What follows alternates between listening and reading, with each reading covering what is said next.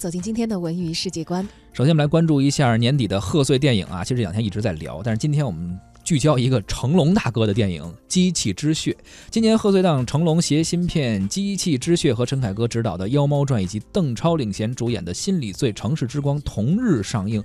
上映的首日呢，以超高的排片获得了当日票房冠军。然而次日啊，这个《妖猫传》就直接以百分之二十五的排片逆袭了《机器之血》。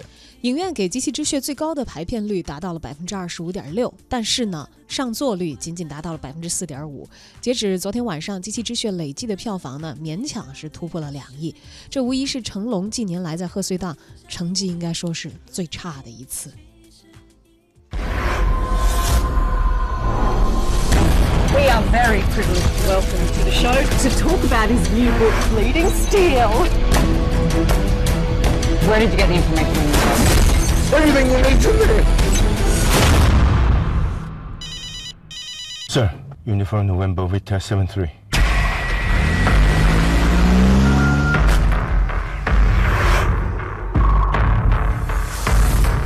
Trust me.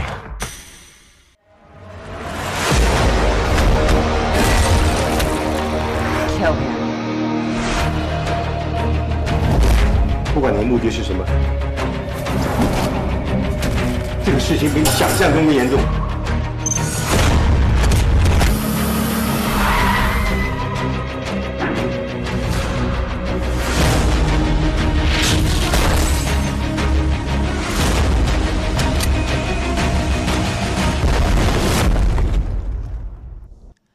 刚刚是《机器之血》的一段预告片啊，其实我们也听不出具体的讲的什么故事，但是可能还是那种动作呀、场面啊等等，就是这些套路哈。对你一听那动静，肯定打得特热闹，你知道吧？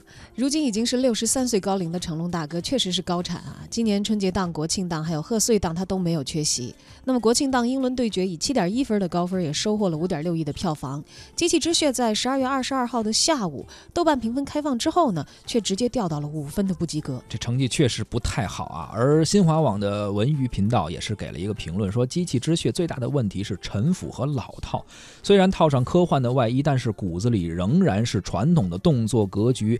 科幻的内核啊，非常的薄弱，造型和设定大面积的是模仿好莱坞，所以没什么新意。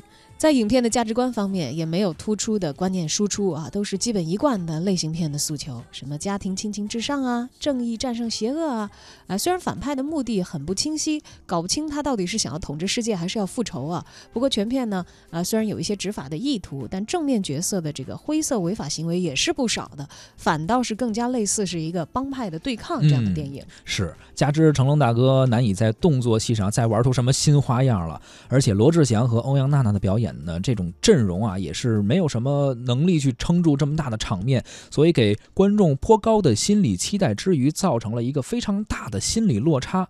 而幕后花絮中，成龙大哥还说明年就要拍《机器之血》第二部了，这样的勇气和精神确实让人啊感觉替他捏一把冷汗。这个年龄是一年一年的增长，但是这个整体的格局啊，包括电影的品质啊，和一些没有什么新的花样，所以观众确实也觉得，哎呀，可能很难再被吸引到电影院。了吧？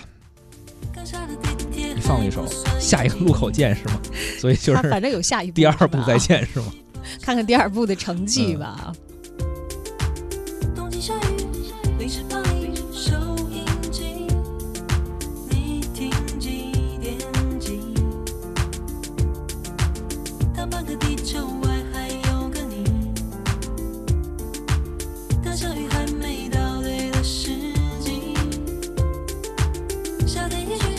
有时。